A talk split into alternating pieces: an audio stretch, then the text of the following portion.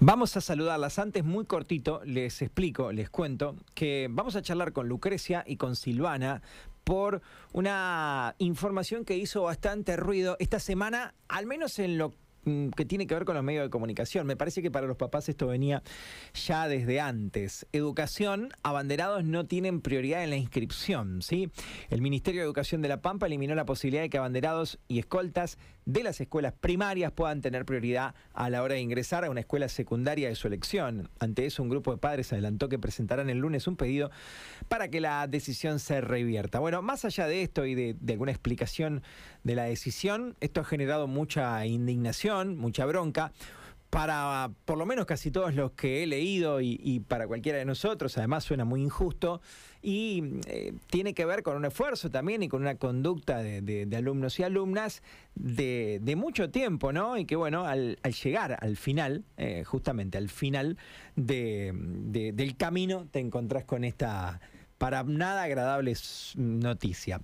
Primero le digo buen día a Lucrecia, a ver si nos escucha. Lucrecia, ¿cómo va? Sebastián es mi nombre, ¿cómo te va? Hola Sebastián, ¿qué tal? Buen día. Bueno, buen día. ¿Vos me escuchás bien? Sí, te escucho bien, con un poco de eco, pero te escucho. Bueno, eh, vamos a intentar seguir con la charla. Vos nos decís si se te hace difícil o no. Silvana, buen día, ¿nos escuchás? Buen día, Seba. Sí, te escucho perfecto. Bueno, buenísimo. Quiero arrancar con, con Lucrecia. Eh, quiero que me cuentes tu sensación y cuál es tu caso personal como mamá, Lucrecia. ¿Te parece? Me, me, contás tu opinión y me decís, eh, bueno, Dale, Seba. Te cuento, mira, eh, sorprendidos e indignados o molestos, como vos decís, eh, a nosotros los primeros días de noviembre nos avisan que una resolución que permitía a los abanderados y a escoltas eh, podían tener un orden de prioridad al ingreso de la escuela secundaria que ellos eligieran.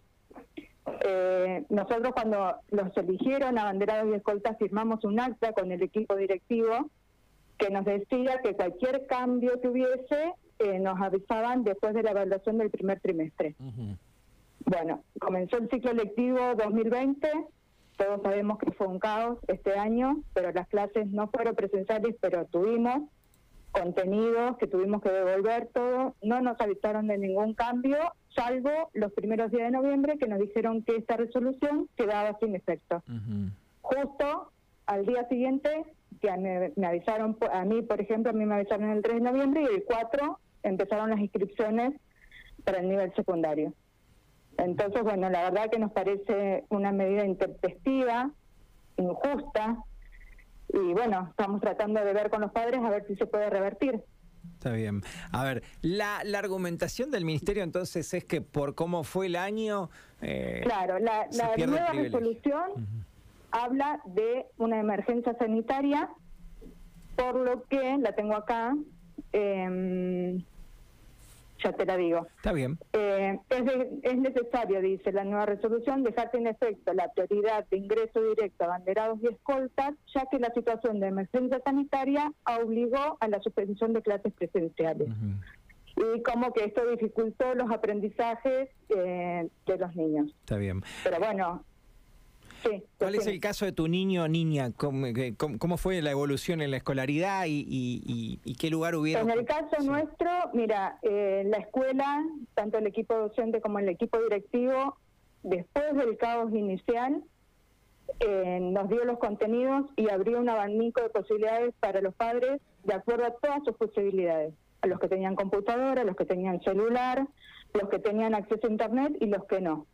Por ejemplo, el que no tenía acceso a Internet, el padre o la familia podía ir a retirar los contenidos a la escuela en forma de fotocopia.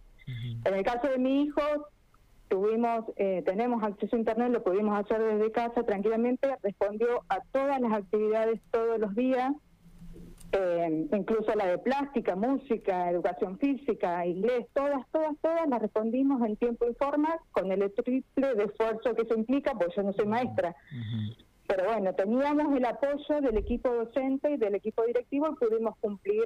Y yo creía que el puesto, digamos, de abanderado, y eso estaba porque en ningún momento se nos avisó de lo contrario y que Martín había cumplido las expectativas durante todo el año, entonces que ese puesto de, escolta que él tiene está intacto. Pero bueno, me enteré que ahora, y esa prioridad o orden de prioridad que iba a tener para el secundario, la mantenía y bueno, después, ahora en noviembre me enteré que no. Es medio así como ganar algo y que no te den el premio al final, ¿no? Exactamente, el mismo Estado que te da un derecho a través del Ministerio de, Educación eh, por una emergencia sanitaria que no es culpa de los chicos, te lo quita.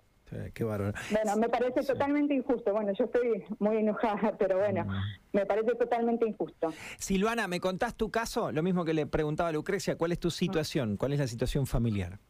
Exactamente la misma, eh, porque mi hijo también está en la bandera.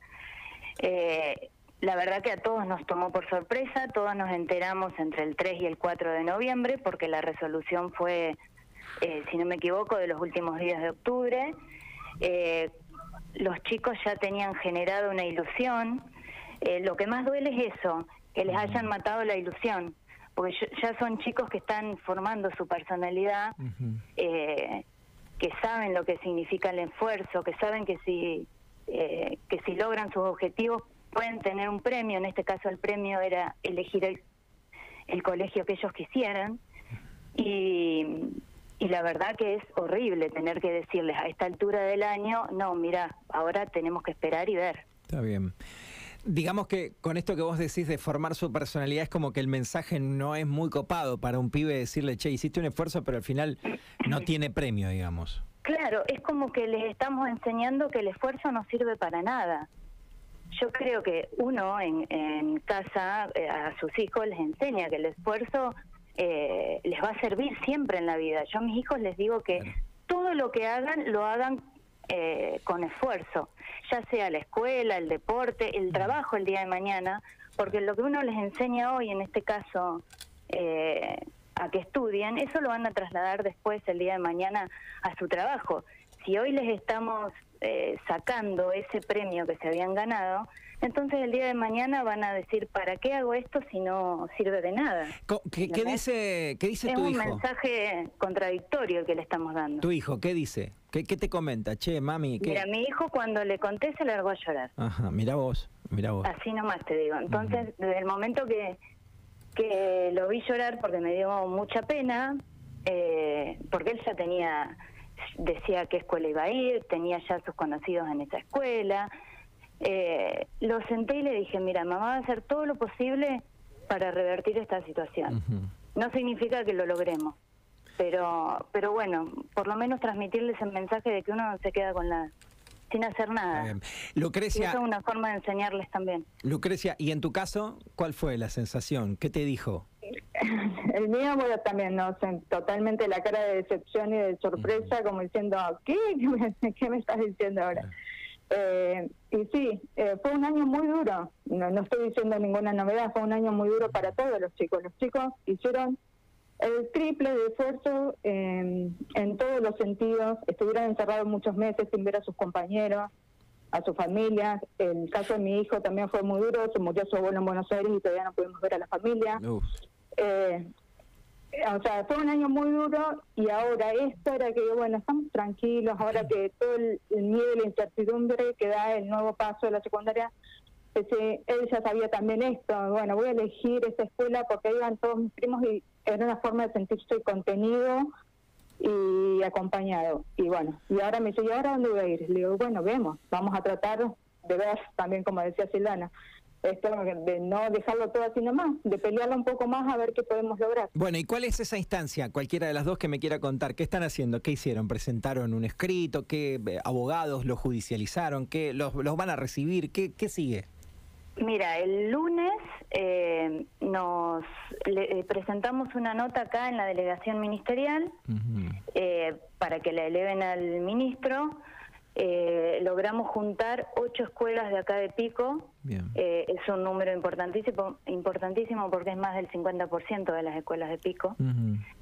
eh, dimos un plazo de 48 horas para que nos respondan eh, y si la respuesta iba a ser eh, por la negativa o íbamos a tener silencio, vamos a, a iniciar acción judicial, ¿sí? Sí, sí. Bien, bien. Eh, eh, pero bueno, no solamente nosotros acá en Pico, a raíz de, las publicaciones y de los medios y de las redes sociales, en Santa Rosa también se convocaron papás que estaban presentando eh, la nota, ahora en este momento la deben estar presentando. Eh, también es un número importante de escuelas, son casi 10 escuelas. Eh, y en la ciudad de Hacha hay cinco escuelas primarias, los papás de las cinco escuelas primarias firmaron y presentaron la nota en el día de ayer. No es un dato menor porque no solamente son las tres ciudades más importantes y más grandes de La Pampa, sino que nos pusimos de acuerdo todos a la distancia y presentamos todos la misma nota y tenemos el mismo objetivo en caso de, de que nos nieguen el, derecho a que revean la medida. Bien. ¿Las escuelas que no firman es porque no están de acuerdo porque, o, por qué, digamos? No, las escuelas que, no, ah, que no firmaron en muchos casos es porque ya tienen eh, ubicados a sus hijos a través de hermanos, ¿me entendés? Ah, bien. Eh, alguna situación así, o que tienen padres docentes que tienen el, el lugar también asegurado. Hoy justamente una de las escuelas que nos faltaba, ah, perdón. No, sí, sí, o si no los que ya habían decidido optar por la escuela privada, privada las inscripciones fueron entre agosto y septiembre, o sea que nosotros esa posibilidad no la tuvimos tampoco. Bien, perfecto, está bien. Eh, bueno, digamos que están en una instancia donde hoy por hoy la respuesta no es la que ustedes esperan, pero sí es una instancia de lucha, por decirlo de alguna manera, ¿no? Claro, estamos esperando ahora, supuestamente ahora, hoy se cumplen las 48 horas y vamos a ir, uno de los mamás va a ir ahora a la delegación a ver si nos han respondido. Bien, y lo último que les pregunto, eh, igualmente, más allá de que no esté el privilegio o el beneficio, ¿hay abanderado y escolta este año en, las escuelas? en la resolución esa, si, si yo no, no entendí mal, no, este año no se no se eligen abanderados y escoltas. Lo que me parece una falta total de respeto a nuestra no sé quién va a aportar la bandera el año, el año que viene, va a estar paradita sola. La verdad que es un desprecio. Les agradezco. patrio más importante